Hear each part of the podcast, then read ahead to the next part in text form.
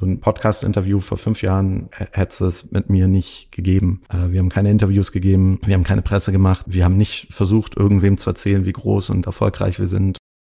Meine Mutter hat das erste Modem gekauft und das war auf jeden Fall der Startschuss dafür. Also äh, dieses Modem hat mein Leben verändert. Er hat mich ins Internet gebracht und war für mich klar, okay, äh, mit diesem Internet, das sollte meine, meine Zukunft werden.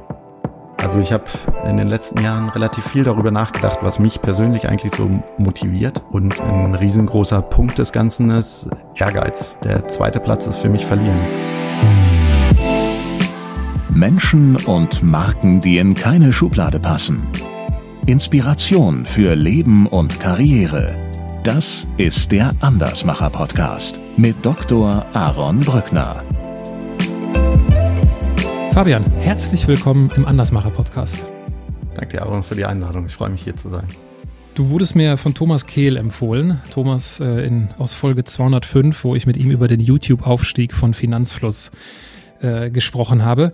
Und äh, ich frage dann häufig so meine Gäste, sag mal, hier, kennst du, kennst du noch andere Andersmacher? Und er hat relativ schnell an dich gedacht. Kann, kannst du dir erklären, warum? weiß ich eigentlich gar nicht so genau, aber vielleicht ähm, von dem Punkt her, äh, ich habe äh, Thomas und Finanzfluss relativ früh kennengelernt und vielleicht noch bevor sie so wirklich so erfolgreich wurden, wie sie jetzt sind. Ähm, vielleicht hat er so ein bisschen daran, äh, daran denken müssen, dass ich äh, schon früh an sie geglaubt habe. Sehr schön. Das ist doch gut und äh, die Zuhörer werden heute definitiv herausfinden, dass du, dass du in diesen Podcast wunderbar passt, denn deine Geschichte ist anders und äh, ich lass, ich lass uns das so machen. Ich stelle dir zu Beginn so die wichtigsten Fragen vorweg und ich würde dich bitten, nur mit Ja oder Nein zu antworten, ja? Okay, alles klar. Machst du gerade Karriere? Mm. Nein. Bist du als Unternehmer geboren worden? Ähm, ja. Bist du ein geduldiger Mensch? Ja. Meinst du, der Gründer von Amazon, Jeff Bezos, hat dich und deine Firma auf dem Schirm? Nein. Ist dir Geld wichtig? Nein. Wärst du heute da, wo du bist, wenn du David im Studium nicht kennengelernt hättest? Nein. Wärst du heute lieber ein erfolgreicher E-Sportler als ein erfolgreicher Unternehmer? Nein. Danke dir. bei welcher Frage hast du so das Bedürfnis, am meisten noch dazu zu sagen? Äh, gefühlt fast bei jeder äh, Frage. Außer vielleicht der Geduldsfrage, das ist äh, ganz klar. Ähm, ich bin, glaube ich, bei allen meinen Freunden, äh, Kollegen und auch bei meiner Frau bekannt als, ähm, als äh, die Person mit dem ellenlangen Geduldsfaden, ja. Okay, ja, darüber werden wir heute auch noch sprechen. Über deinen Geduldsfaden bin ich sehr gespannt. Äh, stellen wir uns vor, Fabian, du sitzt abends an einer Hotelbar. Was willst du, was willst du trinken? Whisky Sour wahrscheinlich. Oder, Whisky Sour? Oder Wasser. Also be oder Wasser. Be bevorzugt Wasser. Wenn ich äh, sozialen Druck verspüre, Alkohol zu trinken, dann wäre es vielleicht ein Whisky Sour. Okay, stellen wir uns vor, ich säße auch da an der Bar und äh, heute Abend mit äh, einem Gin Tonic und wir würden ins Gespräch kommen würden uns über äh, Getränke unterhalten, was man denn so am liebsten trinkt an der Bar. Und ich würde dich mit Sicherheit irgendwann fragen, Mensch, das ist ja super nett hier mit dir. Was machst du denn so beruflich? Mm, das kommt ein bisschen drauf an, wie sympathisch du mir bist, sozusagen. Je, je, nachdem, ähm, also meine, meine Standardantwort ist eigentlich zu sagen, ich mache so ähm, äh, Verbraucher äh, Portale im Internet. Das ist äh, mein, Verbraucherportale im Internet, damit kann doch kein Mensch was anfangen. ja, aber äh, dann, dann hält man das Gespräch meistens etwas kürzer und aber wenn dann Interesse besteht und da mehr Nachfrage kommt, dann, dann sage ich meistens, ja, ähm, ähm, dann frage ich meistens, woher die Person ist. Und wenn sie aus Deutschland ist, dann frage ich, ob sie MyDeals kennen. Ähm, manchmal kennen sie es dann und dann sage ich, ja, okay, das habe ich gegründet. Äh, manchmal kennen sie es nicht, dann sage ich, äh, kennt, äh, kennst du Urlaubspiraten? Vielleicht kennen sie das dann, dann sage ich, ah, ja, okay, da war ich äh, auch Mitgründer oder äh, da war ich Mitgründer. Ähm, und so gehe ich dann teilweise die Portale durch, die so über die Jahre ähm, ich irgendwie gegründet oder mitgegründet habe. Und ähm, ja, wenn sie aus dem Ausland kommen, dann nenne ich unsere ausländischen Portale. Und äh, wenn sie die dann kennen, dann ist es auch meistens ein bisschen einfacher. Und wenn sie das dann nicht kennen, dann sage ich meistens sowas ähnliches wie Facebook für Shopping. So, wenn ihr euch irgendwie vorstellen würdet, wie Facebook für Shopping funktionieren würde, das machen wir. Wir bauen Shopping-Communities, wo sich Verbraucher über besonders gute Angebote oder Services austauschen und die dann gegenseitig mit heiß oder kalt, also mit gut oder schlecht sozusagen bewerten und äh, darüber diskutieren. Ja. Und wenn ich das richtig sehe, ist ja so die Dachmarke pepper.com, ne? Genau, das ist ähm, sozusagen die äh, die Plattform, die technische Plattform, die wir dahinter gebaut haben, ähm, haben wir irgendwann mal ähm, Pepper genannt, weil wir so einen größeren Namen haben wollten, der sich nach mehr anfühlt als MyDeals mit Z oder äh, Hot UK Deals, wo das Land im Namen drin steht, oder D-Labs in Frankreich, wo ein Tippfehler drin ist und ein L fehlt sozusagen. ähm, das ähm, hatten wir dann überlegt, okay, wenn, wenn wir das ähm, international wirklich als Social Media Plattform, so wie Facebook für Shopping eben ausrollen wollen, dann brauchen wir auch eine, einen anderen Markenauftritt sozusagen. Genau, aber das ist ja wahrscheinlich auch eher so Richtung B2B. Genau, ne? das der, ist der Brand. Der, der, der Endkunde kennt es nicht. Ja. Ähm, für den ist es, spielt es auch keine Rolle, ähm, ob wir irgendwie in, auch in UK und in Frankreich oder in Polen, Holland, sonst wo unterwegs sind. Der will ja die, die Deals haben, die er hier in Deutschland kaufen kann. Und äh, dementsprechend nerven die äh, Endverbraucher sozusagen auch gar nicht damit, ähm, sondern versuchen da natürlich alles auf die lokale Marke, eben MyDeals in Deutschland, ähm, zu pushen. Lass uns so ein bisschen so ein bisschen BWL-Kontext reinbringen. Äh, an welchen, welche Kennzahlen äh, beschreiben eure, eure Unternehmensgröße am besten? Sind das Standorte? Sind das äh, Länder? Sind das Mitarbeiter? Wie, wie sieht das aus bei euch? Also ich glaube, der, der entscheidendste oder beeindruckendste Punkt ist sicherlich, wie viele äh, Leute unsere Plattform monatlich nutzen. Also bis zu 30 Millionen Unique User pro Monat, davon in Deutschland ähm, 8 Millionen Menschen im Monat, wenn man sich das überlegt, so ein Zehntel von Deutschland. Ja. Ähm, und ich meine, die kleinen Kinder werden wahrscheinlich noch nicht im Internet surfen und vielleicht die Leute über 70 oder so oder 75, die werden jetzt auch nicht mehr unbedingt so mega aktiv äh, im Internet da sein. Dann merkt man schon, okay, das hat signifikante Relevanz. Und ähm, auch wenn man das dann irgendwie gegen andere Portale vergleicht, also ich glaube, wir sind die äh, fünfte oder sechstgrößte ähm, E-Commerce-Plattform in, in Deutschland. Also und auf eins und zwei sind Amazon und eBay, also eigentlich ja. die viertgrößte. Ähm, und das ist dann noch Zalando, ähm, äh, Otto und äh, Idealo ist noch vor uns. Und das ist ja nicht nur in Deutschland. Genauso sieht es in UK aus, genauso sieht es in Frankreich aus, genauso sieht es in Polen aus, genauso sieht es in Spanien aus äh, und so weiter und so fort.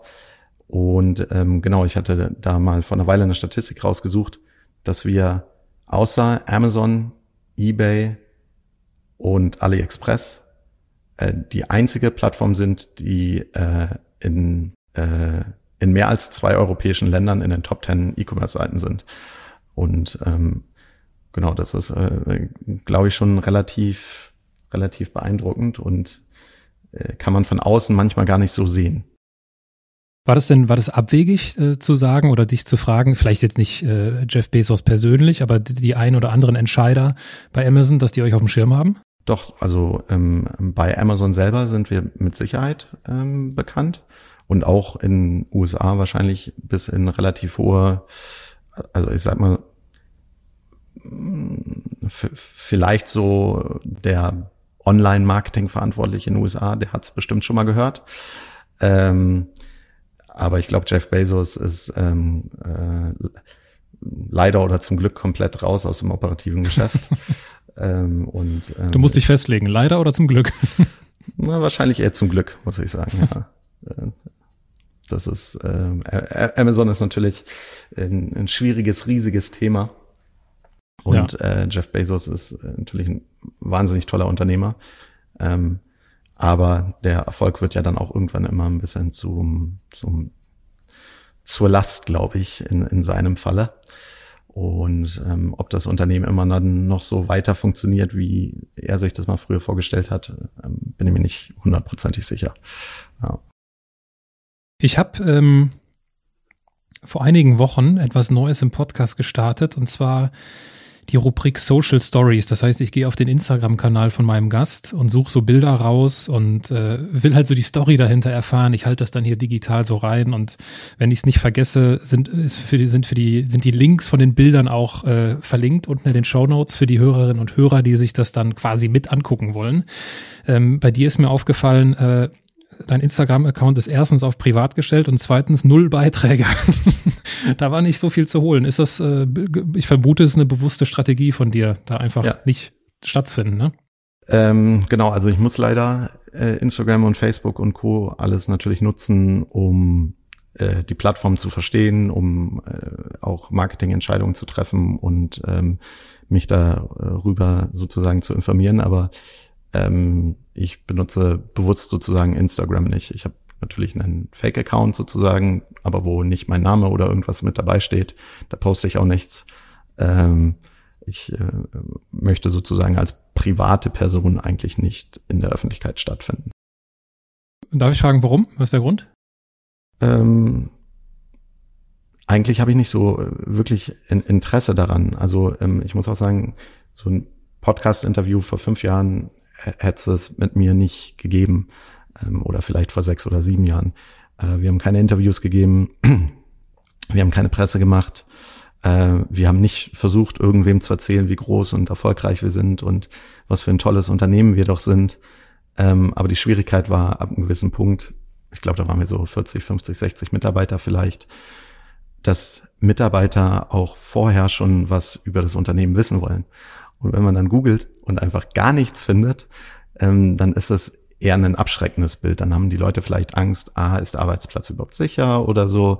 Oder was, was ist denn die Wachstumsstory ähm, und, und sowas. Und das hat uns dann dazu gebracht, zu sagen, okay, wir müssen auch Pressearbeit machen und ein Teil dessen oder wahrscheinlich so mit einer der beliebtesten Teile ist halt dass der Gründer Interviews gibt oder ähm, auf äh, Konferenzen geht oder sowas, ein bisschen über die Geschichte erzählt, über Erfolgsgeschichte, Erfolgsgeschichte erzählt. Und dann können Leute auch was googeln und zu, unserem, zu unserer Firma finden. Ähm, zwangsläufig dadurch auch ähm, zu meiner Person, ja. Wie fühlt sich das denn mittlerweile an? Ist das so ein, also hast du damit Frieden geschlossen oder ist das immer noch so ein, hat das noch so Ecken und Kanten für dich? Ich glaube, inzwischen habe ich damit Frieden geschlossen auch und es macht mir auch Spaß.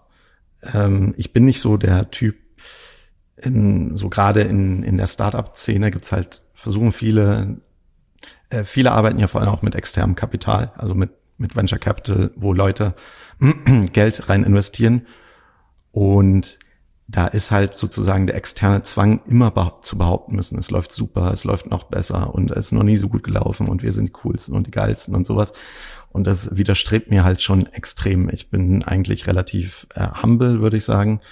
Ähm, und bin nicht so gerne, hey, ich bin so cool, look at me und ähm, ähm, ja, versucht es aus, aus ähm, auf dem kleinsten Niveau zu halten, ohne natürlich unseren Kollegen sozusagen den Erfolg zu nehmen. Weil natürlich, wenn wir erfolgreich sind und äh, coolen Scheiß machen, dann will ich jetzt nicht äh, den anderen die Chance nehmen, ähm, sich dafür zu feiern, wohlverdient zu feiern und auch gefeiert zu werden, auch von anderen Leuten. Ähm, und wenn man darüber halt nicht extern redet, dann bekommt es halt keiner mit.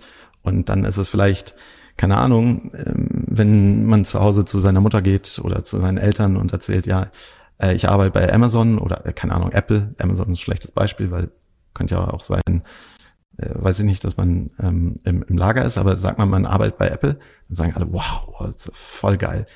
Egal welche Position, ja, äh, äh, so, boah, das ist ja un unglaublich. Oder Facebook noch genauso schlimm. Und natürlich sind da äh, wahrscheinlich die Gehälter super toll und so, aber der Job äh, ist man, glaube ich, speziell in Europa tendenziell eigentlich ähm, wahrscheinlich überqualifiziert und unterfordert äh, und ist so ein bisschen im goldenen Käfig und könnte eigentlich in vielen anderen Firmen viel mehr reißen. Äh, st stattdessen ist man da so ein kleines Zahnrad, aber weil man von außen so viel externe ähm, Bestätigung bekommt, hm, zweifelt man das, glaube ich, relativ spät an. Und deswegen ist es halt eben wichtig, dass äh, ich auch über den Erfolg der Firma ähm, erzähle und äh, was viele meiner Kollegen zusammen äh, mit mir da auch erreicht haben. Ja, und über den Erfolg werden wir heute ausführlich sprechen. Mir ist noch aufgefallen bei dem, bei dem, also den einen Instagram-Kanal, den ich unter deinem Namen gefunden habe, hatte ich gesehen, dass Christian Solmecke mit dir vernetzt ist. Äh, Christian war natürlich auch schon zu Gast im Podcast, Folge 157. Und im Unterschied zu dir ist natürlich genauso, also Christian Solmecke, äh, die meisten von euch werden vielleicht die Folge gehört haben, 157 so der bekannteste Anwalt auf YouTube und Thomas Kehl aus Folge 205 ist so das Gesicht der, der jüngeren Generation, würde ich mal sagen, für Finanzen, für Investieren. Und äh, das ist natürlich schon eine ganz andere Strategie, die die fahren. Ne? Das ist halt, also FaceTime, darauf basiert ja alles. Ne? Das sind ja die Gesichter, die so bekannt sind. Umso spannender, dass du sagst, oh, das ist gar nicht so mein, äh, ich meine, ist ja auch ein ganz anderes Geschäftsmodell, äh, aber umso spannender, dass du das äh, anders machst. Ja, zu, äh, zu Christian gibt es auch noch eine sehr, sehr lustige Geschichte, wie wir uns kennengelernt haben. Schieß los. Einer der allerersten MyDeals-Nutzer. Ähm, 2007, April habe ich das gegründet. Da war ich noch ähm, äh, in, in Würzburg in, und habe Nanotechnik studiert. Und dann, wann war ich fertig? Keine Ahnung, so etwa ein Jahr später, sagen wir mal April 2008, war ich in meiner Wohnung, ähm, alleine am Computer gearbeitet, halt äh, jeden Tag an, an, an der Webseite Deals eingestellt und so. Und dann ruft mich äh, Christian Solmecke an und sagt, ähm, ich habe hier irgendwelche rechtlichen Fehler auf der Webseite. Aber ich dachte so, hm, okay, keine Ahnung, will er mich jetzt abmahnen oder was war das? Und dann meinte er, nee, ich bin nur ähm, äh, äh, fleißiger Nutzer und ich, ich dachte, ich rufe einfach mal an und äh, wollte mal fragen, äh, äh, was du so machst, bla bla bla. Also es, und dann hatten wir immer eine äh, sehr nette Connection so über die Zeit und ich, äh, Christian war für mich immer eher Unternehmer als als Anwalt ähm, und hat, glaube ich, eine sehr gute äh, Verknüpfung weil das mit YouTube und Co., das kam alles viel, viel später. Aber der hat eine sehr gute Verknüpfung gefunden, eben aus Anwaltsein Unternehmertum zu tun. Ich glaube, in der Branche wiederum wird es natürlich teilweise ganz anders gesehen. Ähm, also in dieser Anwaltsbranche, sage ich mal so. Genau, also davon hat er erzählt, dass es die, also die haben nicht in die Hände geklatscht Vorbeifall. Genau, genau, genau. Es ist natürlich auch, also das ist natürlich auch ein totaler, äh, also muss man der absolute Charakter für sein. Ähm, das ist, genau, da zieht man mit Sicherheit so einiges an Unmut oder Spott äh, auf sich. Aber das ist, glaube ich, Christian egal, weil ähm, er kann es jetzt so machen, äh, wie er es eigentlich machen wollte. Und so viel später hat es gar nicht angefangen bei ihm. Wenn du sagst, 2007 hast du gestartet, äh, sein erstes YouTube-Video ist 2008 äh, veröffentlicht worden. Ähm, nur wie immer im Leben, äh, und darüber werden wir wahrscheinlich bei dir auch noch sprechen, äh, passiert das ja nicht von heute auf morgen. Ne? So ein Erfolg, so eine Reichweite und so eine Sichtbarkeit auch, wo alle dann so denken, naja, der ist über Nacht ist das hier so passiert. Ja, wahrscheinlich eher nicht. Und äh, genau, für die, die das interessiert, äh, Folge 157 mit Christian Solmecke. Ähm, lass uns doch da bleiben. Du hast es, du hast es angesprochen, 2007 gestartet. Du hast die Nanotechnik schon erwähnt. Wie kommt man denn auf Nanotechnik? Ich, ich äh, habe in der Schule immer äh, Naturwissenschaften geliebt. Also ich habe äh, Bio geliebt, Chemie geliebt, Physik geliebt, Mathe geliebt. Ähm, obwohl ich in Physik äh, einen Ausfall im Abi hatte, vier Minus. ähm, aber ich bin trotzdem nicht zum mündlichen gegangen, weil ich trotzdem locker bestanden hatte. Ähm, und dann habe ich mich so ein bisschen rumgeguckt, okay, was, was gibt's denn da cooles Neues, was könnte das irgendwie connecten? Und Nanotechnologie Technologie klang super cool, ist so, ja, die Schnittstelle zwischen Biologie, Chemie und Physik. Und dann dachte ich so, ja, cool, ähm, gehe ich mal nach Würzburg zur Studienberatung, äh, bin da hingegangen, und dann sagt er so, ja, das ist äh, Physik für ganz kleine Dinge. Ich so, ja, cool. So viel wusste ich auch schon vorher. Und dann meint er so, ja, hm, mehr kann ich dir ehrlich gesagt auch nicht so richtig sagen. Du müsstest dann zum Professoren gehen. Und dann dachte ich mir, na gut, ich probiere es einfach mal. Äh, hab mich da eingeschrieben, bin nach Würzburg gezogen, ähm, habe angefangen, das zu studieren. Hat mir ehrlich gesagt nicht so wahnsinnig viel Spaß gemacht. Er hatte dann auch überlegt, ähm, äh, nach dem Vordiplom zu wechseln äh, auf Logistik was mir viel mehr Spaß gemacht hatte, ähm, äh, wo ich dann auch äh, genommen wurde bei der Deutschen Bahn sozusagen in diesem Assessment Center. Aber dann habe ich auch so gemerkt, ich bin eigentlich schon ganz gut da drin. Also es macht mir zwar keinen Spaß, aber ich kann es eigentlich ganz gut. Und dann dachte ich mir, komm, scheiß drauf, ich ziehe es einfach durch und dann äh, kann ich immer noch was anderes machen danach. Wie, wie kann ich mir das denn vorstellen, wenn du so zurückdenkst an Schulabschluss, an Abi. Was waren da deine Pläne? Ja, damals dachte ich eigentlich schon, dass ich irgendwie Wissenschaftler werde und Dinge finde oder so. Das war, das war so eigentlich meine ursprüngliche Wunschvorstellung, auch der Grund, warum ähm, ich wahrscheinlich nichts mit äh, Nanotechnik oder so gemacht hatte. Also ich, ich liebe Naturwissenschaften, ich liebe es immer noch. Und aber meine Vorstellung davon war eigentlich, man sitzt irgendwie in, im Ohrensessel, überlegt sich irgendwelche spannenden Dinge, ah, wie könnte denn das sein und wie könnte die Zusammensetzung da und davon sein und was wäre denn, wenn man dies und jenes äh, kombiniert. Und dann prüft man sozusagen seine Theorien, äh, ob, ob die stimmen oder nicht. Aber leider funktioniert äh, die moderne Wissenschaft so leider nicht. Das ist reines Try and Error. Äh, da gibt's Maschinen, die sind sehr teuer. Deswegen müssen die 24-7 betrieben werden. Und anstatt, dass man irgendwie einmal, keine Ahnung, zwei Tage, eine Woche darüber nachdenkt, was man eigentlich machen will, misst man einfach nur von morgens bis abends durch. Und äh, die Arbeit, in Anführungszeichen, sage ich immer, das, das könnte jeder machen. Ähm, das ist einfach nur eine Probe da reinmachen, äh, alles rauf und runter drehen, alle verschiedene Möglichkeiten machen, dann guckst du dir an, ist irgendwas Besonderes passiert? Ja, nein. Wenn nein, musst du weitermessen, hast du nichts gefunden. Wenn ja, cool, hast du irgendwas gefunden, dann musst du gucken, hat das schon mal jemand anders gefunden? Ähm, und wenn nicht, dann denkst du dir aus, warum es so sein könnte. Und das war für mich, ich, ich konnte es nicht glauben. Ich konnte nicht glauben, dass so Wissenschaft funktioniert. Ähm, gefühlt mit so wenig, ähm, ja, also ich, ich, bin mir sicher, einige machen das mit Leidenschaft, aber es ist, ähm, es erschien mir nicht so, wie, wie, ich dachte, dass es eigentlich funktionieren würde. Und da war für mich dann auch klar, das ähm, kann ich auf gar keinen Fall machen ähm, das ist nichts für mich. Wann kommt David ins Spiel? Du hattest eben bei der, einer der, der Anfangsfragen hast du gesagt, ohne David wärst du heute nicht da, wo du bist. Da habe ich natürlich ganz bewusst nachgefragt. Wann kommt er denn ins Spiel? An meinem aller, allerersten Studientag. Also ähm, als ich mich in äh, Würzburg eingeschrieben habe, hatte ich keine Ahnung von Würzburg. Ich habe in Berlin gelebt, habe dann meine Sachen gepackt, äh, bin am ersten Unitag sozusagen nach äh, Würzburg gefahren, hatte auch dann meine Wohnung einfach nur online und alles organisiert gehabt. Dann ähm, ging es zum Vorkurs Mathe. Ich bin aus dem Auto ausgestiegen und die allererste Person, mit der ich in Würzburg gesprochen habe, war David. Äh, der stand da, sah ganz cool aus, hat geraucht. Ich dachte, keine Ahnung, vielleicht hat er Ahnung, äh, weiß, wo es zum Mathe-Vorkurs geht und habe ihn angeredet und ähm, ja, seitdem eigentlich, also äh, haben wir dann unser ganzes Studium mehr oder minder zusammen verbracht. Und äh, MyDeals hatte ich dann alleine gestartet und während des Studiums auch ähm, alleine äh, so betrieben, eigentlich auch ohne groß irgendwem davon zu, zu erzählen. Also weder David noch, noch anderen Freunden. Und dann, ähm, genau, war, war ich fertig mit der Diplomarbeit. Ähm, äh, David wollte noch seinen, seinen Doktor eigentlich machen. Ich bin dann nach Berlin gezogen, ähm, habe immer weiter MyDeals gemacht und habe halt aber gemerkt, so okay, ähm, alleine ich kann, ich kann sozusagen eigentlich nicht nicht alles gleichzeitig sein, ich kann nicht überall gleich sein. Und dann beim ersten Mitarbeiter ist natürlich auch die Vertrauenssituation so extrem wichtig und ich kannte halt David super gut. Wir haben äh, drei oder vier Jahre lang zusammen in der WG gewohnt. Ich wusste genau, der der denkt wie ich, der kann eigentlich genau das Gleiche wie ich.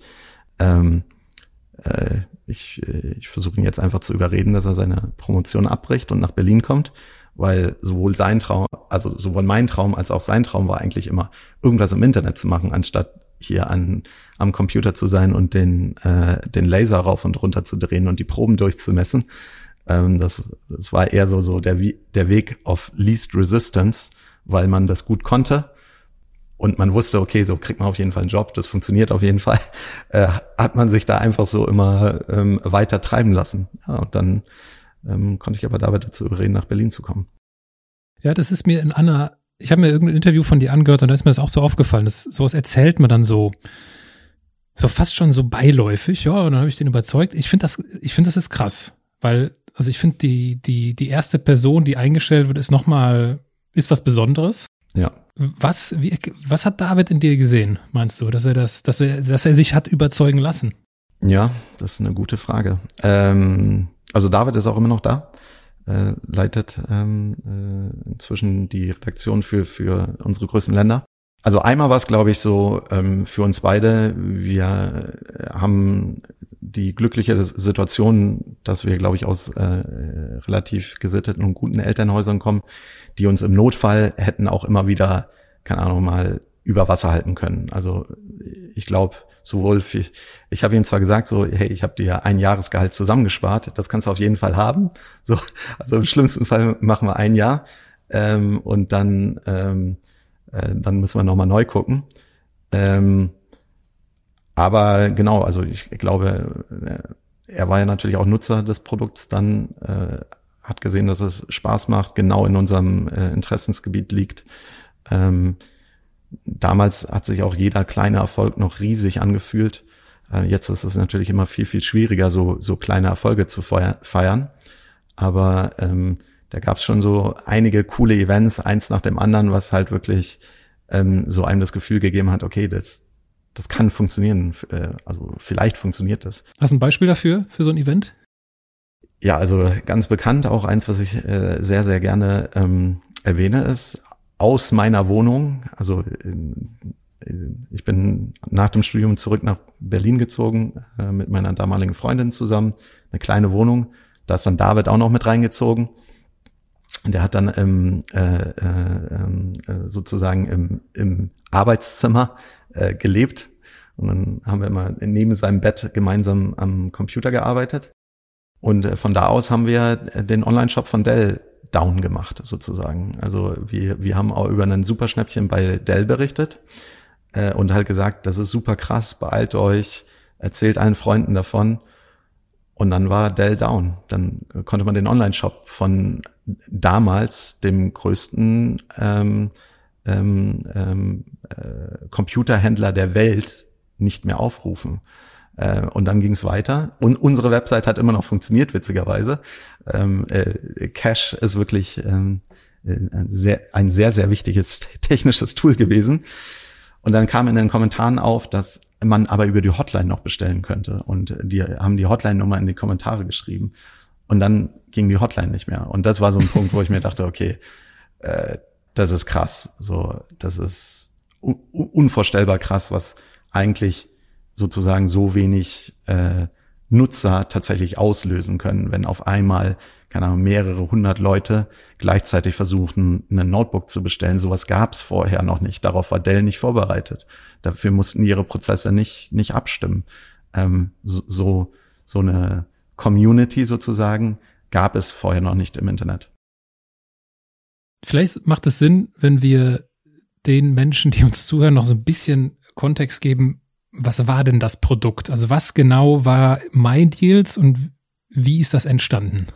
Genau, also damals war es ein ganz einfacher Blog, wo ich persönlich über die besonders guten Schnäppchen, die ich meine im Internet gefunden zu haben, auf diesen Blog gestellt habe. So hat alles angefangen. Ähm, den Blog habe ich dann in dieser Form drei Jahre lang betrieben, ähm, zusammen mit ähm, David und dann später noch zwei anderen ähm, Redakteuren. Und dann in 2010 haben wir sozusagen dann wirklich den Hebel umgelegt und es war auch schon vorher immer eine Community und die Community hat, wie es bei Blogs üblich war, dann aber in den Kommentaren stattgefunden und teilweise auch ähm, über E-Mail, indem sie mir halt ähm, besonders gute Angebote zugeschickt haben. Ähm, aber genau, 2010 haben wir dann die, die technische Weiterentwicklung gestartet, dass die Community auch selber Angebote auf die Plattform einstellen kann. Und das war dann der Startschuss für, für den eigentlichen Unternehmenserfolg, den wir heute haben. Also bist du eigentlich, bevor es Influencer gab, Influencer gewesen, nur nicht unter deinem Namen, sondern unter einer Marke, ne? tatsächlich, äh, ich habe mir das auch schon so öfters überlegt, eigentlich waren wir vorm Influencer eigentlich Influencer. Ja, genau. Und, und was man noch, noch natürlich ein bisschen dazu sagen muss, ähm, wir haben jetzt, äh, Influencer sind ja eigentlich üblicherweise, na, vielleicht doch, vielleicht eigentlich so ähm, Shopping oder ähm, ähm, wie sagt man, Berater, Influencer. So richtig gibt's das eigentlich nicht. Vielleicht Thomas und Co. Äh, so in die Richtung. Mhm. Also Thomas Kehl, ne, von Finanzfluss. Genau, genau. Die, ähm, der definitiv in seiner Branche als, äh, als Influencer gelten darf, genau. Jetzt könnte ich mir vorstellen, dass besonders aufmerksame Zuhörer bei dieser Geschichte mit David und auf die Gefahr hin, dass ich dazu sehr ins Detail gehen möchte an der Stelle, äh, zuhören und sagen, ja, aber okay, wenn ich da so der erste Mitarbeiter wäre, dann würde ich doch sagen, hey, ich will Anteil an der Firma. Wie, wie, das klingt jetzt nicht danach. Äh, wie, wie habt ihr das, wie war das? Damals war das keine Diskussion sozusagen, aber natürlich profitiert am Unternehmenserfolg mit. Also das ist, ähm, ähm, falls wir irgendwann mal, keine Ahnung, äh, den Sack von von äh, Jeff Bezos äh, vor die Tür gestellt bekommen, dann äh, dann soll Partizipiert es, nicht zu sein, ja. soll das nicht zu seinem Nachteil sein, ja. Ja. Wie, ähm, okay, und das ist, also wenn man das jetzt, äh, wenn ich das richtig verstehe, das heißt, du warst quasi Influencer vor Influencern, dann habt ihr angefangen, daraus eine Community zu machen und wart quasi so eine Art, das geht ja dann in so eine Richtung Social Network, ne, Social Media Plattform, wo andere über ihre Käufe berichten, bewerten, kommentieren und so weiter und so fort. Ähm, und dann ist es doch sicherlich noch ein weiter Weg zu international. Also wie, in welchem Zeitabstand äh, seid ihr dann gewachsen? Ja, also wir haben, äh, ich glaube, jetzt muss ich mal ist immer schwierig. Also ich sage immer, glaube ich, wir waren, also ich war ein Jahr lang alleine, dann ein bisschen länger, keine Ahnung, so anderthalb Jahre oder so. Dann waren wir, glaube ich, das zweite Jahr zu zweit sozusagen. Auch nochmal ein bisschen länger, bis Jahr drei. Und dann waren wir nochmal ein Jahr lang zu viert. Und dann hat eigentlich so ähm, das Wachstum tatsächlich angefangen, also ab, ab Jahr vier. Und dann so richtig, richtig losgegangen ist es durch die Internationalisierung. Ähm, ha, genau. Und am Anfang hatten wir eigentlich auch gar kein äh, Interesse zu internationalisieren. Also mir wurde zwar immer gesagt, oh Fabian, das ist so cool, MyDeals. Ja, das muss auf jeden Fall nach, keine Ahnung, wenn die Leute aus Polen waren, äh, nach Polen bringen. Oder die Leute aus ähm, Holland haben gesagt, oh, das musst du unbedingt in Holland machen. Und ähm, äh, e-, egal mit wem man geredet hat, die Leute wollten es unbedingt auch in, äh, in ihrem Land haben. Aber ich habe immer gesagt, das macht keinen Unterschied. Der, der, ist nicht die technische Plattform, die hier das Besondere ist hinter MyDeals, dass ich die einfach ins nächste Land bringen kann und dann habt ihr auf einmal coole Deals, sondern ist die Community, die wir da aufgebaut haben, äh, die das das Herz, das schlagende Element des Ganzen ist und die eben die guten Inhalte auf die Plattform bringen und auch diese soziale Validierung des Deals bringen. Ist der Deal wirklich gut? Das entscheiden nicht wir, das entscheidet die Community. Ähm, und das ging damals nicht. Und das hat sich dann geändert, als ähm, genau, also äh, meine Frau ähm, oder damals meine Freundin, aber äh, heute meine Frau, hat immer bei Asos bestellt oder viel bei Asos bestellt, nicht immer, aber viel. Ähm, das ist so ein ähm, Fashion Shop aus UK.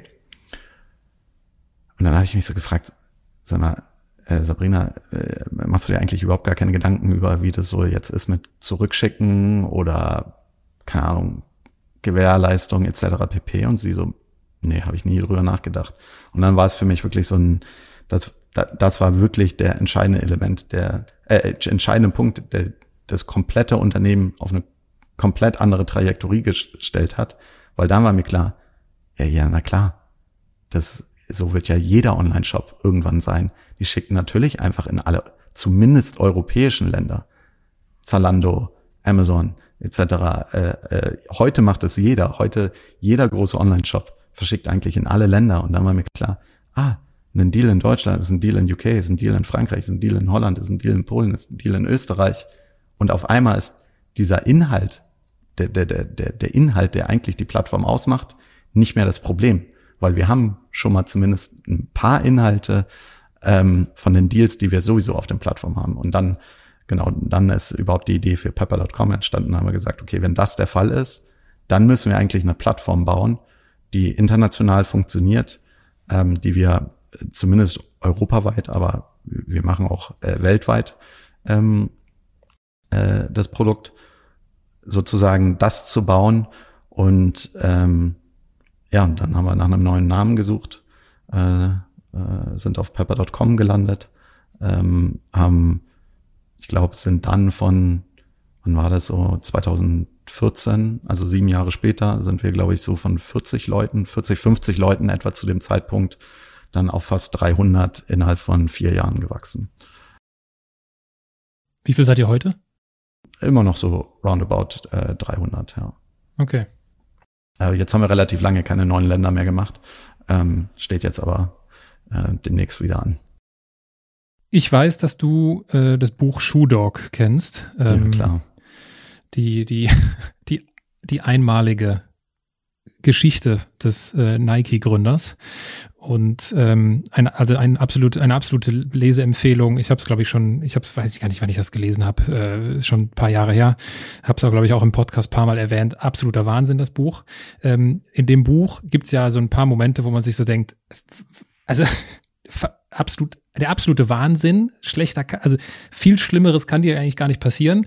Äh, Gab es, ohne da jetzt die, den Vergleich zu ziehen, ähm, gab es bei, gab in dieser Aufbauphase, in dieser Entstehungsgeschichte, gab es so Momente, wo, wo so der Boden unter deinen Füßen weggezogen ist, wo es irgendwie, also wo du konkrete Existenzangst oder Scheiterangst hattest? Ich glaube, Existenzängste nicht so wirklich, muss ich äh, gestehen, aber also ich habe äh, auch dieser dieser entscheidende Punkt, wo äh, sozusagen, wo wir gesagt haben, okay, wir bauen die Plattform, da habe ich auf jeden Fall den größten äh, Fehler der Unternehmensgeschichte ähm, gemacht, der vielleicht heute sogar noch sozusagen Schaden oder Schäden nach sich trägt, weil wir dann gesagt haben, okay, wir bauen jetzt eine neue Plattform für alle Länder ähm, und die, das damalige Estimate war, wir sind in sechs Monaten fertig. Also haben wir ein kleines Development-Team. Ich meine, wie gesagt, wir sind ja gebootstrapped, also wir machen alles aus dem Geld, was wir erwirtschaften. Ähm, und dann haben wir ein kleines Development-Team da drauf gesetzt, ich glaube von vier oder fünf Leuten, die darauf angefangen haben zu arbeiten. Nach acht Monaten waren wir immer noch nicht fertig. Ich gesagt, okay, das, äh, wir haben ja jetzt schon Leute eingestellt für für Holland und und Polen und die sitzen nur da und drehen Däumchen. Äh, was jetzt was jetzt los? Wie wie lange brauchen wir noch? Ja, wir brauchen irgendwie noch, weiß ich nicht, drei Monate oder so meinte ich, okay, das geht nicht. Wir müssen mehr Ressourcen, also die Leute, die dann die alten Plattformen noch äh, äh, gepflegt haben, sozusagen, auf dieses neue Produkt schieben. Ähm, ja, dann waren wir irgendwie beim Monat 15 oder sowas. Äh, immer noch nicht live und mit immer noch keinem Produkt, was äh, äh, fertig war. Und dann habe ich tatsächlich alle Ressourcen abgezogen, also alle Developer, die wir hatten. Keiner hat mir das alte Produkt äh, gepflegt alle haben nur noch an der neuen Plattform gearbeitet, damit wir nach zwei Jahren an dem Punkt waren, wo wir vorher mit den anderen Plattformen sowieso schon waren. Also haben wir nach zwei Jahren die neue Plattform gelauncht, die nichts besser konnte als die alte. Ähm, und aber noch viel, viel schlimmer, dass die ähm, alten Plattformen in der Zeit natürlich nicht mehr gepflegt wurden, keine neuen Features dazugekommen sind ähm, und es ja dann, dann nicht vorbei waren. Dann mussten ja die, die alten Plattform auf die neue Plattform umgezogen werden. Und das war, das war wirklich, äh, ich muss sagen, im Nachhinein äh, vielleicht keine Exist Exist existenzielle Gefahr, da tatsächlich ähm, eben vielleicht waren die Funktionen nicht mega geil, aber diese Funktion, dass die Community sich austauschen kann, dass äh, gute Deals geteilt werden, dass die Inhalte gut sind, das war hat natürlich immer noch funktioniert. Aber ähm, äh, unternehmerisch war es natürlich so der definitiv einer der teuersten Fehler oder mit Sicherheit wahrscheinlich der teuerste Fehler, den ich ähm, äh, je gemacht habe. Und äh, wenn ich es anders machen könnte, würde ich es sofort zurückdrehen und anders machen. Inwiefern, inwiefern nagt sowas am, am Selbstbewusstsein, am, unter, am, am Selbstbewusstsein eines erfolgreichen Unternehmers? Also ich habe auf jeden Fall mega viel daraus gelernt. Ähm, ich weiß, wie ich es jetzt äh, anders machen würde und ich versuche allen Leuten, mit denen ich da über sowas rede, über, mit denen ich über Relaunch äh, von Plattformen oder sowas rede, meine Erfahrungen da mitzugeben. Ähm, Unternehmen, wo ich dran mitbeteiligt bin oder wo ich investiere, versuche ich auch immer unter anderem diese Erfahrungen äh, klar mitzugeben. Ähm, ich glaube, in dem Moment wusste ich es einfach nicht besser und ähm, ja, ich, ich, ich meine, leider kann ich die Zeit nicht zurückdrehen. Dementsprechend muss ich einfach schauen, dass wir weiter Gutes machen. Und eigentlich denke ich immer so, in, in, in solchen Gesprächen macht es manchmal Spaß, so ein bisschen darüber äh, äh, zu reden und auch ähm, äh, keine Ahnung, zu zeigen, dass eben nicht immer alles einfach perfekt funktioniert. Aber ähm, genau, am wichtigsten ist einfach nach vorne schauen. Und muss ja eh weitergehen. Äh, dementsprechend, ähm, wir machen bestimmt auch heute Fehler. Äh, hoffentlich lernen wir aber sehr viel schneller, als ich damals gelernt habe. Ähm, also wäre natürlich gut gewesen, wenn ich nach, keine Ahnung, zwölf Monaten oder so schon gemerkt hätte, okay, das, so funktioniert das nicht, ich muss irgendwas anderes machen, anstatt ähm, erst nach äh, zwei Jahren. Ja, also bei Whisky Sour und Gin Tonic äh, lässt sich, sich viel leichter in die Zukunft schauen. ähm, meistens zumindest. Äh, lass uns doch da bleiben. Ähm, Wenn es um die Eigenschaften eines Unternehmers, einer Unternehmerin geht, was sind so drei Eigenschaften, die für dich nicht fehlen dürfen? Also ich glaube, ziemlich wichtig ist, dass man eine Vision hat und dass man die Vision auch transportieren kann, dass man Leute dafür begeistern kann. Das wäre mal so ein Thema. Ähm, ich glaube sehr stark an, also du hast schon äh, Schuhdog angesprochen, an, an Grit, an Durchhaltevermögen ähm, äh, und und ich glaube auch noch Passion ist mega wichtig. Also es gibt super viele Leute, die es vielleicht auch ein bisschen, kombiniert. Also ich glaube, es gibt Leute, die äh, bauen so eine Firma am, am, am Reißbrett auf Papier äh, und rechnen sich irgendwie den Unternehmenserfolg und äh, das Geld vielleicht am Ende des Tages aus, aber haben überhaupt gar keine Passion für, für die Nische, in der sie sind. Und ich glaube, wenn man, wenn das so ist, dann kann man eigentlich kein Durchhaltevermögen haben. Weil wenn man nicht für die Sache brennt, dann kann man nicht irgendwie drei, vier, fünf, sechs, sieben Jahre leiden äh, oder mit absolut, keine Ahnung, äh, man setzt sich Ziele und äh, man, man äh, kann die nicht erreichen und man erreicht dann auch das nächste Ziel nicht, dann gibt man irgendwann auf. Und ist auch okay, äh, wenn die Leute dann aufgeben, vielleicht war es dann nicht die richtige Idee. Aber wenn es deine Passion ist, dann gibst du halt nicht auf, weil ähm, das ist das, was du erreichen willst. Und ähm, deswegen ist das vielleicht so, so ein bisschen gute, gute kombinierte äh, Eigenschaft, die man haben sollte. Du hast anfangs gesagt, du, äh, du hast die Frage mit Ja beantwortet, ob du als Unternehmer geboren wurdest. Ähm, wie, wie siehst du das? Ist das, sind das Fähigkeiten, die, die man hat oder nicht? Oder ist das etwas, was ich auch lernen kann? Ich glaube, das kann man auf jeden Fall lernen, aber ich glaube, so bestimmte Charaktereigenschaften ähm, helfen da auf jeden Fall, wenn man, wenn man die hat, ähm, oder wenn die einfach natürlich sind, sozusagen. Ähm, zu, zu, uh, ursprünglich hätte ich das wahrscheinlich auch gar nicht gedacht, weil wie gesagt, ich wollte eigentlich mal, eigentlich irgendwann wollte ich mal Affenforscher werden. Ähm, äh, also ich war eigentlich immer eher so auf der Forscher-Wissenschaftler-Ebene. Ähm, aber äh, zurückblickend gesehen habe ich doch schon gemerkt, dass ich eigentlich immer unternehmerisch äh, tätig war, auch schon, keine Ahnung, mit 14 ähm, äh, und habe eigentlich immer eher so von von dem Gedanken äh, ähm, es kam mir nicht so, dieses Unternehmertum als Wort kam mir nicht so in den Kopf, aber eigentlich habe ich relativ lange schon unternehmerisch gehandelt oder versucht unternehmerisch zu handeln und mir irgendwie was aufzubauen.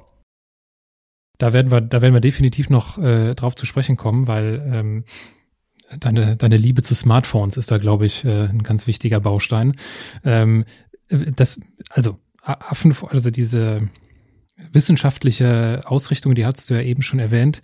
Ich überlege gerade, ob wir über Affenforschung à la Jane Goodall sprechen wollen oder nicht. Ähm, aber ich, es, es klingt danach, dass das so dein, äh, dein Ding war. Lass uns, äh, ich, ich würde doch, glaube ich, noch bei den beim Unternehmer sein bleiben. Du hast nicht Geduld jetzt aufgeführt. Ja? Du hast gesagt Vision, Grid, Passion, ähm, Geduld. Ähm, ich werfe dir den Begriff doch noch mal zu, weil da steckt doch irgendwie, glaube ich, mehr drin als, ja, man ist so ein bisschen geduldig oder nicht. Und gerade in deiner Geschichte hat es ja eine große Rolle gespielt, oder? Ja, ähm, ich glaube, es kann ein, ein Benefit sein, kann aber auch ein Downside sein. Also äh, für, für den einen oder anderen bin ich auch manchmal zu geduldig ähm, äh, dass man auch, äh, keine Ahnung, äh, vielleicht sogar schon äh, wütend wird, wie viel äh, Geduld äh, ich dann habe und wie ausdauernd ich bei manchen Sachen bin. Ich, ich bin, ich, ich mag das als Charaktereigenschaft bei mir. Ähm, Ich mag gerne mit Menschen arbeiten. Ich mag gerne, wenn ich das Gefühl habe, ähm, Menschen lernen was zusammen mit mir. Und ich habe nicht so das Gefühl, dass ich den Leuten das irgendwie aufdrängen muss. Und jetzt, ähm, manchmal nervt es mich selber auch ein bisschen, muss ich sagen, wenn ich so das Gefühl habe, okay, wir müssen jetzt nicht zum 20. Mal denselben Fehler machen. Ähm, vertrau mir einfach so. Ich habe die Erfahrung gemacht, vertrau mir. Und meistens funktioniert das ja auch. Aber ab und zu hat jemand so ein starkes ähm, Gefühl dafür, dass er sagt, nee, Fabian, äh, ähm, ich glaube, du liegst falsch. Und ähm, dann bin ich der Meinung, okay, dann muss man meistens seine, äh, die eigene Erfahrung machen. Und ähm, ich hoffe, dass ich falsch lag und die, die Entscheidung dann sozusagen äh, richtig war. Ähm, aber bei sowas habe ich dann auch, eben auch Geduld, ähm, weil ich halt glaube, man kann Leuten nicht zu ihrem Glück zwingen sozusagen. Und ähm, ähm, solange es jetzt keine lebensentscheidende äh, Entscheidung ist oder so, kann ich halt von meinen Erfahrungen berichten. Ähm, und ähm, ich glaube, die meisten Leute, mit denen ich mich umgebe, sind eigentlich alle rel relativ schlau. Und dann kann man aus den Erfahrungen sozusagen seine, seine eigene Meinung bilden und die, die eigenen Entschlüsse treffen und die können anders sein. Und ganz oft sind auch andere ähm, Entschlüsse vielleicht besser. Und deswegen glaube ich, mag ich meinen mein, mein Gedulds, äh, mein Geduldscharakterzug. Aber natürlich äh, kann man manchmal auch, äh, wenn man vielleicht nicht so geduldig ist, einfach ein paar Sachen viel, viel, viel härter, viel schneller durchpressen. Ähm, ist aber nicht unbedingt mein Weg. Es sei denn, ich bin 100%ig überzeugt, dass ich recht habe. Dann, äh, dann, dann ist es was anderes. Dann versuche ich es aber halt sozusagen gut zu erklären. Ähm, aber sonst äh, bin ich, glaube ich, ähm, da relativ offen. Das klingt schon so ein bisschen nach Basisdemokratie bei dir. Nee, äh, da, da, da sind wir nicht ganz. Also äh, muss schon, äh, also die Richtung ist klar vorgegeben, sagen wir es mal so. Aber ob du jetzt, ähm, äh, weiß ich nicht, ähm, ob du jetzt, ich sag mal, es ist eher Freistil schwimmen. Ja, Ziel ist es, als erster vorne anzukommen. Aber ob du jetzt kraulst oder Delfin machst oder Rücken schwimmst, das ist mir egal, solange du mir, du mir versprichst, dass äh, die Art, wie du schwimmst, die schnellste Art ist, wie du schwimmen kannst. Aber ähm, nee, jetzt, dass dann irgendjemand, weiß ich nicht, äh, stattdessen lieber Staffellauf macht oder so, das, das, das ist, das geht nicht. ich meine, da haben wir einmal die, die, die Geduld gegen, also die Geduld gegenüber der Men, der, des Menschen und einmal die Geduld gegenüber der Sache. Ne, das ist, ist für mich so eine, da würde ich unterscheiden.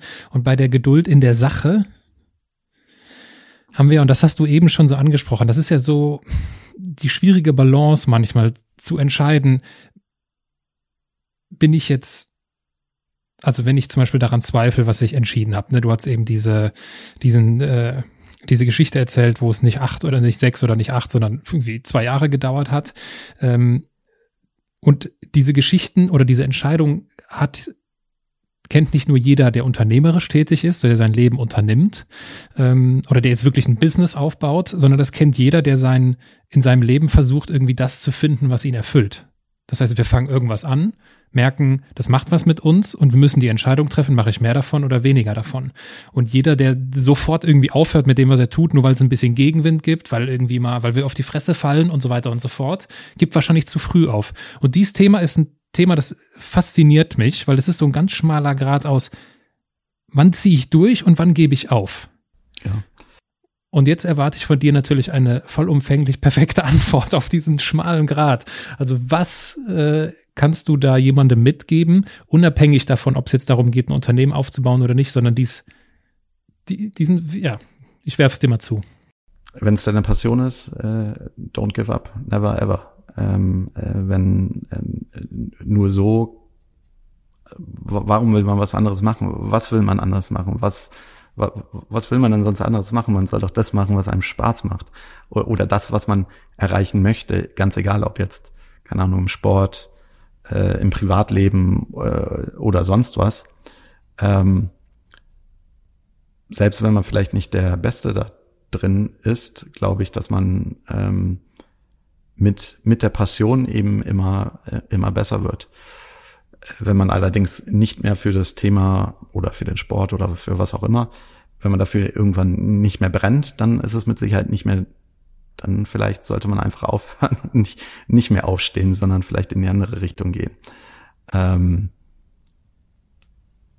ja, aber also ich glaube schon, dass es sehr viel damit zu tun hat, ob einem das eben Spaß macht oder nicht. Ähm, und, und ob es das ist, was man erreichen will oder nicht. Und keine Ahnung, erfolgreich oder reich werden ist kein Ziel. Ähm, das, das, das würde ich jetzt nicht als Passion gelten lassen. Ähm, das, äh, das wird einen nicht genug motivieren, um immer wieder ähm, aufzustehen. Du hast irgendwann mal, das habe ich aufgeschnappt, I'm in it to win it gesagt. Ähm, ich glaube, da hast du, ich weiß nicht, ob du jemanden zitiert hast, auf jeden Fall äh, habe ich es irgendwie mal aus deinem Mund gehört. I'm in it to win it, also so, ich sag mal frei übersetzt nach mir. Ähm, wenn ich was anfange, dann ziehe ich das auch bis zum Ende durch und ich sag mal, will am Ende irgendwie auch der Beste darin sein, oder? Absolut. Also ich habe ähm, in den letzten Jahren relativ viel darüber nachgedacht, was mich persönlich eigentlich so motiviert, ähm, warum ich oder was mich sozusagen eigentlich, äh, warum mache ich, was ich mache, warum will ich das weitermachen? Und ein riesengroßer Punkt des Ganzen ist Ehrgeiz. Ähm, der zweite Platz ist für mich verlieren. Ähm, ich mich, möchte äh, der Beste sein in dem, was ich mache. Ähm, und wenn ich das noch nicht bin, dann versuche ich da mich hinzuarbeiten, um da hinzukommen. Und ähm, ja, und eigentlich, äh, das geht auch wieder, auch wieder in die Richtung, äh, Richtung, dass auch da habe ich mir dann natürlich überlegt, ist denn das genau das, was ich jetzt mache, das, was ich machen möchte? Und ja, das ist das. Ich, ich liebe es, Leuten zu helfen. Ich liebe es, Leuten zu helfen. Und äh, wir helfen jeden Tag Millionen von Menschen, Geld zu sparen. Und das ist tatsächlich auch noch eine andere Passion von mir. Ich spare gerne Geld. Ich helfe gerne Menschen, ich spare gerne Geld. This is it. So, das ist mein Thema. Ähm, das ist äh, genau das, was ich machen, machen will. Und der Ehrgeiz, der mich eben antreibt, ist, äh, es reicht mir nicht, dass wir die sechstgrößte E-Commerce-Plattform sind. Wir sollten die drittgrößte E-Commerce-Plattform sein, nach Amazon und eBay. Ähm, und weiß ich nicht, wenn wir da sind, dann ergeben sich vielleicht wieder neue Ziele. Ähm, das ist auch so ein bisschen bei mir, vor allem im Unternehmertum, muss ich sagen, ich habe mir nie riesengroße Ziele gesteckt. Mein allererstes Ziel war mal so, keine Ahnung, vielleicht kann ich mir alle paar Monate mal damit mit den Einnahmen aus der Webseite ähm, ein neues Handy kaufen. Und dann dachte ich irgendwann so, ja, eigentlich wäre es ja auch ganz cool, wenn es eigentlich mein Job sein könnte. Das, äh, das wäre ja richtig cool. Und dann dachte ich mir irgendwann so, ja, hm, okay, aber eigentlich wäre ja auch irgendwie mal, äh, keine Ahnung, ich kann ja nicht immer 24-7 arbeiten, ähm, ich muss ja ab und zu auch noch in Meetings oder zum Steuerberater oder sonst irgendwas. Äh, also irgendwie, keine Ahnung, müsste ich ein Team aufbauen. Dann Büro, ähm, dann äh, genau noch ein größeres Team. Ja, und jetzt, keine Ahnung, sind wir, äh, also jetzt ist mein Ziel, die drittgrößte ähm, E-Commerce-Plattform Europas zu bauen. Ich stelle in dem Zusammenhang mal eine These auf. Alles, was ich messen kann, macht mich nicht glücklich. Hm. Hm. Ja, wir haben die Firma sehr Bauch geführt, äh, Bauchgefühl geführt für einen sehr, sehr langen Zeitpunkt. Hm. Wir versuchen das gerade ein bisschen immer stärker zu ändern, weil ähm, für mich selber macht das vielleicht Sinn, aber wenn man mit anderen Leuten zusammenarbeiten muss, ist es sehr schwer immer zu sagen, vertrau mir. Oder ähm, ich habe ein gutes Bauchgefühl damit oder damit habe ich ein schlechtes Bauchgefühl. Deswegen sagen wir eigentlich, ähm, what you can't measure doesn't exist. Ähm, und man mit Daten kannst du halt viel bessere Argumente führen.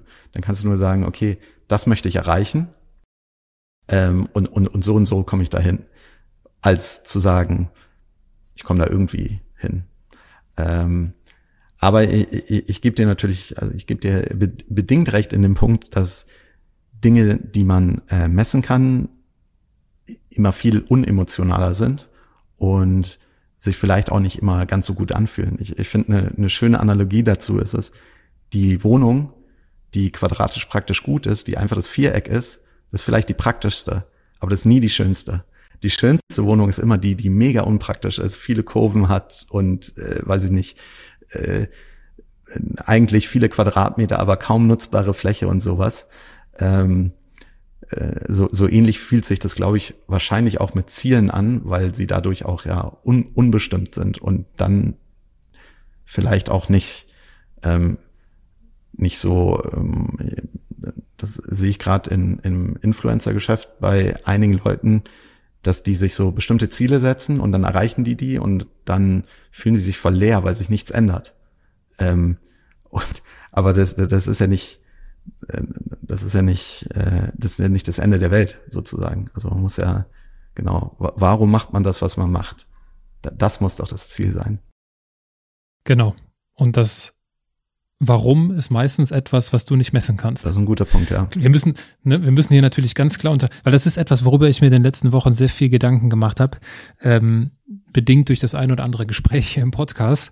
Äh, ich teile das total, was du sagst, zu Zielen. Ne? Ja. Nur Ziele sind genau nicht dieses Warum, wovon du halt auch sprichst. So, es gehört halt irgendwie beides dazu. Das, äh, das Warum war bei dir eben, äh, du liebst es anderen Leuten, unter, also unter anderem, du liebst es anderen Leuten dabei zu helfen, Geld zu sparen. Und weil du selbst gerne Geld sparst, das, das kann ich nicht messen. Ja, natürlich kann ich das einzelne Sparen messen, aber darauf kommt es für dich nicht an. Ne? Ob der eine jetzt ein Euro oder 100 Euro spart, darum geht's gar nicht. So, das ist so eine Art Metaebene, die dein Warum ausmacht. Und äh, noch viel schlimmer ist es, wenn die Leute unwissentlich sozusagen was machen. Das, das stört mich noch, also das ist mein, das ist mein, mein absoluter Horror, wenn Leute nicht wissen, dass sie diese Informationen bekommen können. Wenn irgendjemand äh, in den Elektronikmarkt geht und für 1000 Euro einen Fernseher kauft, wo es den Fernseher eigentlich für 800 Euro gegeben hätte und für die Person vielleicht einen Fernseher für 500 Euro komplett gereicht hätte. Das ist für mich der, der, der Messerstich ins Herz. Äh, das, wenn die Leute es bewusst machen, hey, ich will den lokalen Handel unterstützen oder ähm, keine Ahnung, ich will einfach nur schnell den besten Fernseher, super geil, voll okay, macht total Sinn. Aber wenn die Leute es nicht wissen und eigentlich es sich nicht leisten können, das ist ähm, das ist mein Why, das ist mein Why sozusagen. Ja, und das und das ist ganz klar spürbar. Und äh, ich will an der Stelle einfach nur es ist einfach nur ein Schrei danach, sich nicht sein, sein Lebensgefühl nicht abhängig zu machen von Dingen, die wir messen können. Ne, weil die Anzahl der Autos, die Anzahl der Follower, die Anzahl des, der Euronen auf unseren Konten, es wird immer noch mehr geben. Es wird immer noch mehr Follower, es wird immer noch, noch mehr, äh, keine Ahnung, noch mehr Geld geben. Und wenn ich so und so viel Geld habe, dann wird es jemanden geben, der noch mehr Geld hat. Das heißt, alles, was ich irgendwie messen kann, wird uns, glaube ich, am Ende des Tages nicht so erfüllen, dass wir sagen, hey, das ist, das fühlt sich richtig gut und rund hier an. Das ist ein, ist ein guter Punkt. Und ähm, ich glaube, auf das bezogen hast du wahrscheinlich auch wirklich äh, extrem recht. Also diese, ähm, diese sehr messbaren Ziele, das ist cool, um sich Schritte, ähm, also so, so, ein, so eine Art, äh, äh, keine Ahnung, Etappenziele zu bauen, aber das sollte nicht das Endziel sein. Ähm, weil genau, also es ist immer leicht zu sagen aus der Situation, wo man da ist, aber also vor allem Geld ähm, macht definitiv nicht glücklich. Das ist, ähm, ähm, das kann nicht der Sinn des Lebens sein. Ja, also ein bisschen äh, anders formuliert. Diese, diese Schritte, diese Ziele, diese Zahlen sind wichtig, um voranzukommen, aber sie sind nicht wichtig, um anzukommen, würde ich mal sagen. ne? Aber was, äh, was bei dir ganz wichtig war, äh, um auch anzukommen, war das Thema Smartphones, über das ich gerne nochmal sprechen möchte, weil damit hat bei dir quasi alles angefangen. Also äh, du hast diese, diese Leidenschaft fürs, fürs Sparen in, in Handys schon gefunden, ne? Genau, also damals waren es tatsächlich nicht Smartphones, sondern man nannte die Feature Phones oder jetzt nennt man sie Feature Phones, wo es die Smartphones gab.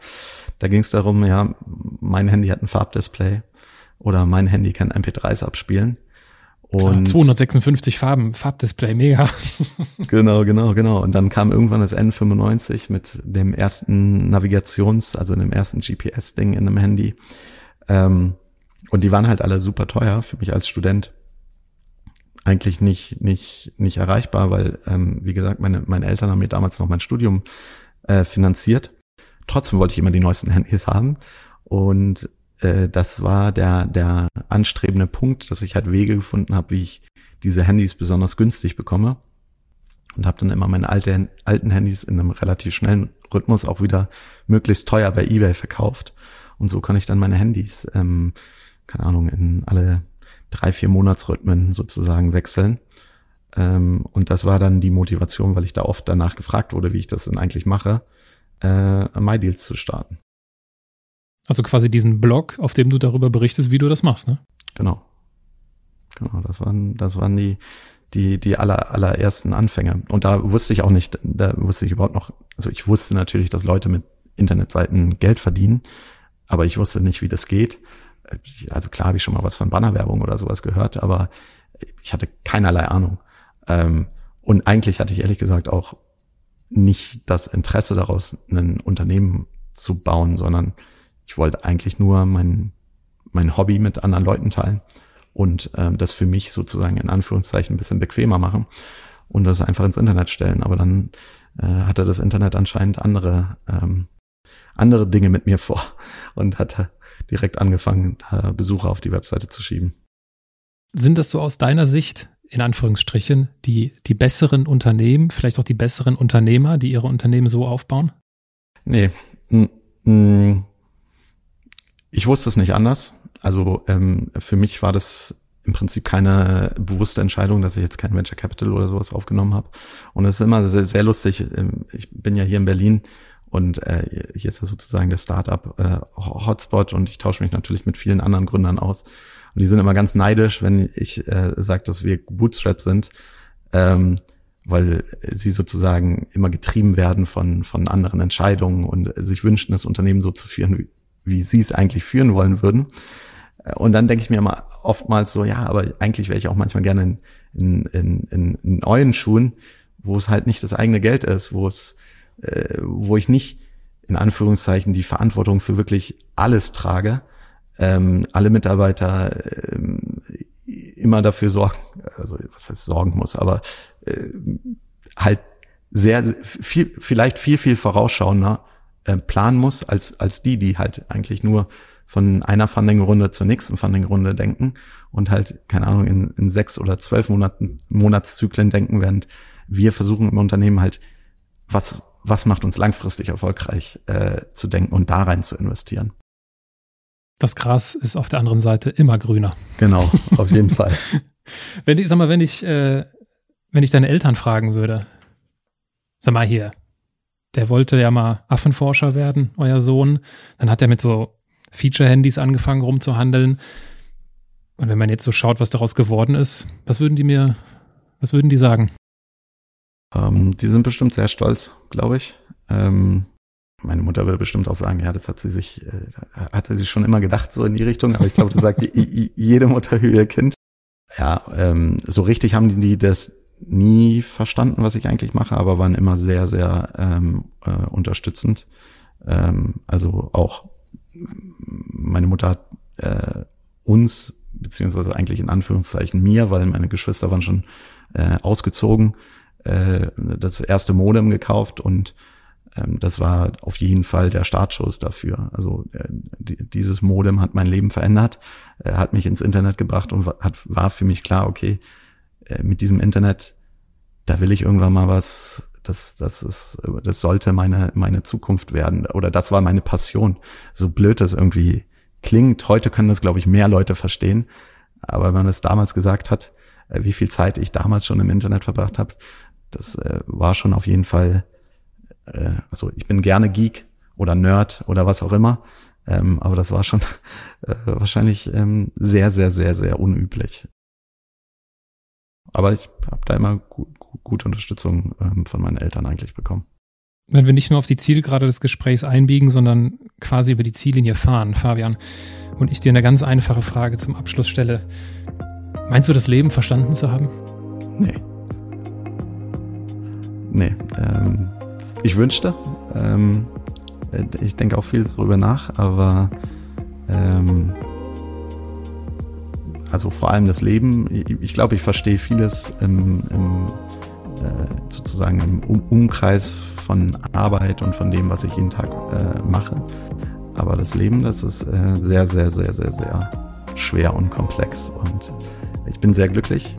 Ähm, dementsprechend habe ich, glaube ich, ganz gute Fortschritte da gemacht. Aber ja, was das Endgame ist, ist mir auch noch äh, relativ unklar. Das ist doch schön. Das ist doch schön zu hören. Äh, du, es war mir eine große Freude. Wir hätten natürlich noch über Jane Goodall sprechen können. Wir hätten auch noch über ehrliches Marketing sprechen können, was ich eigentlich auch auf meiner, auf meiner Liste hatte. Aber wir kommen heute nicht zu allen Themen. Wer weiß, vielleicht führt es dich irgendwann noch einmal in den Andersmacher Podcast. An der Stelle der Hinweis, äh, schaut mal in den Show Notes, äh, was MyDeals ist und für alle die, die das vielleicht auch beruflich äh, interessiert. Also ihr, ihr sucht gerade ganz Sehr gerne. aktiv. Ne? Viele offene Stellen in praktisch allen Bereichen. Äh, super Arbeitgeber, Berlin, aber auch remote. Schaut und gerne ein, rein. Äh, und ein inspirierender Gründer, Fabian. Ich danke dir für deine Zeit. Vielen, vielen Dank, Aaron.